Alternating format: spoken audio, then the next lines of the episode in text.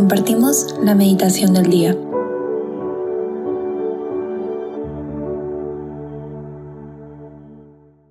En el nombre del Padre, del Hijo y del Espíritu Santo. Amén. Ven Espíritu Santo, hazte luz para quienes todo lo ven oscuro, amor para quienes se creen o están solos, fuerza para quienes perciben la debilidad física y también en su espíritu. Tú eres el mejor abogado. Defiéndenos de nosotros mismos, de nuestras melancolías y desesperanzas. Que seas tú quien siempre ilumine y guíe nuestras vidas. Amén. Hoy, jueves 26 de mayo, nos toca meditar sobre el Evangelio de Juan, capítulo 16, versículos del 16 al 20, que dice, en aquel tiempo, Jesús dijo a sus discípulos, Dentro de poco tiempo ya no me verán, y dentro de otro poco me volverán a ver. Algunos de sus discípulos se preguntaban unos a otros, ¿qué querrá decir con eso de que dentro de poco tiempo ya no me verán, y dentro de otro poco me volverán a ver? ¿Y con eso de que me voy al Padre? Y se decían, ¿qué significa eso un poco? No entendemos lo que quiere decir. Jesús comprendió que querían preguntarle algo y les dijo, Están confundidos, porque les he dicho, dentro de poco tiempo ya no me verán, y dentro de otro poco me volverán a ver. Les aseguro que ustedes llorarán y se entristecerán mientras el mundo se alegrará. Ustedes estarán tristes, pero su tristeza se transformará en alegría. Palabra del Señor, gloria a ti, Señor Jesús. Hay muchas cosas que se pueden rescatar de este Evangelio, pero lo primero es la frase que se menciona mucho durante este Evangelio que es, dentro de poco tiempo ya no me verán y dentro de otro poco me volverán a ver. Y esto es una frase que claramente nos está expresando que Jesús está prediciendo su muerte y su resurrección y que los discípulos y nosotros vivimos esta, esta crucifixión de Jesús, esta muerte de Jesús, a través de que vemos todas nuestras esperanzas y deseos cómo se vacían y se vuelven polvo.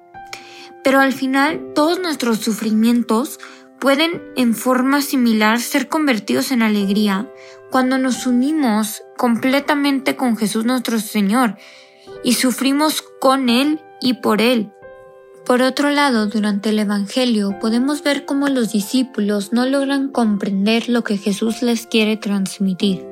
Pero es que eso no es extraño, al contrario, es normal que no logren comprender los tiempos de Dios, porque los tiempos de Dios son únicos y son perfectos. Pero lo que sí es que hay que cuestionarnos si somos como los discípulos durante el pasaje de hoy. ¿Nos irritamos si no entendemos lo que Jesús nos quiere decir? Repasamos de más lo que Jesús nos quiere decir, no confiamos en lo que Dios nos quiere decir.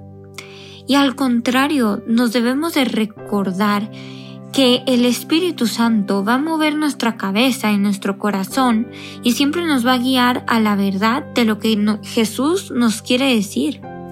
Debemos de dejar ir nuestro deseo de comprender intelectualmente y abrir nuestro corazón a que el Espíritu Santo nos quiera decir. Lo que decía Jesús no siempre era comprendido por los discípulos, y a veces la conversación entre ellos parecía ser que solo planteaban nuevas preguntas, y es normal que también nos pase a nosotros. Hay momentos en los que necesitamos llevar nuestro corazón a las palabras de Jesús, en vez de buscar la respuesta por fuera en la discusión o en los puntos de inspiración. El poder reconocer dónde a veces Jesús se ha escondido en nosotros y como otras veces se ha revelado, nos puede ayudar a que lo podamos entender y escuchar de mejor manera. El ser un seguidor de Jesús es tener sentimientos que parecen no coincidir con el mundo muchas veces. Pero Jesús no nos promete remover el dolor de inmediato, y para eso hay que pedir el tener la paciencia, la fe y la sabiduría que necesitamos para sobrellevarlo. Al final del Evangelio Jesús nos dice que nuestra tristeza se convertirá en nuestra alegría. Pero hay que interpretar los problemas de nuestra vida a la luz de la cruz, porque será esta la manera en la que la tristeza se convertirá en alegría, porque la tristeza es una oportunidad para entrar en la experiencia de la cruz como un camino a la vida eterna con Cristo. Por otro lado, también al final del Evangelio Jesús nos dice que cuando nosotros lloremos el mundo se alegrará. Y esto es algo fuertísimo porque Él nos está diciendo que a los ojos de Dios están siempre la gran panorámica y que Él se da cuenta y se preocupa por todos nuestros dolores, por todas nuestras preocupaciones, por todas nuestras inquietudes y que desea que se las digamos y se las mostremos. Que el dolor se convierta en gozo es parte de la condición humana.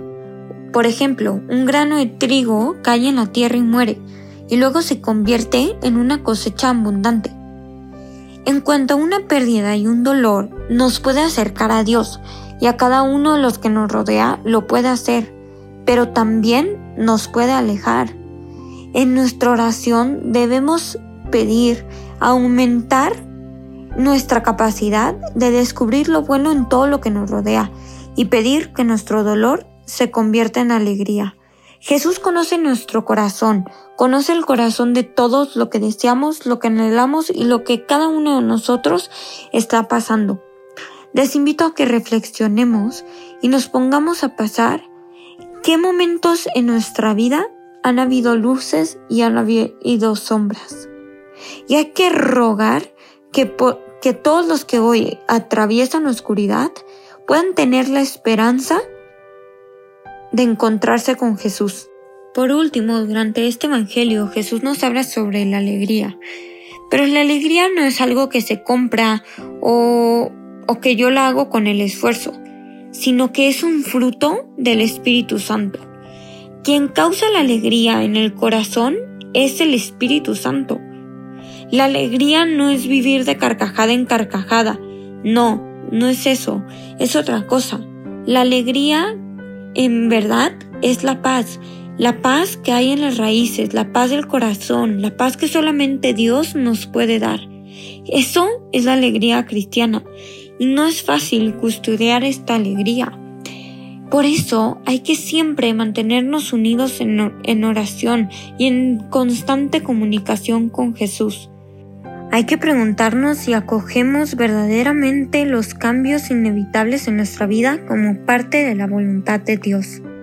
Si le preguntamos algo a Dios y la respuesta de Dios nos llega y, la espera parece lenta, hay que esperar por ella. Y hay que pedir y verdaderamente confiar y anhelar y tener la fe de que Dios nos va a dar la respuesta. Hay que pedirle a Dios que nos dé esa paciencia, esa alegría y esa fe para saber escuchar y esperar las respuestas y aceptar su voluntad. Que sea Él quien siempre convierta nuestro dolor en alegría.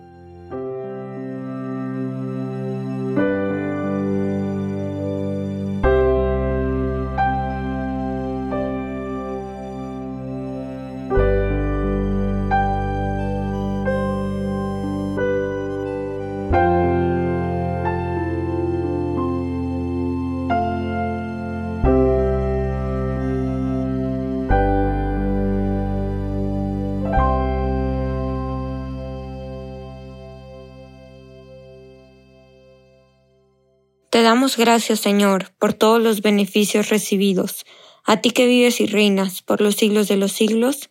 Amén. Cristo Rey nuestro, venga tu reino. María, Reina de los Apóstoles, enséñanos a orar. En el nombre del Padre, del Hijo y del Espíritu Santo. Amén.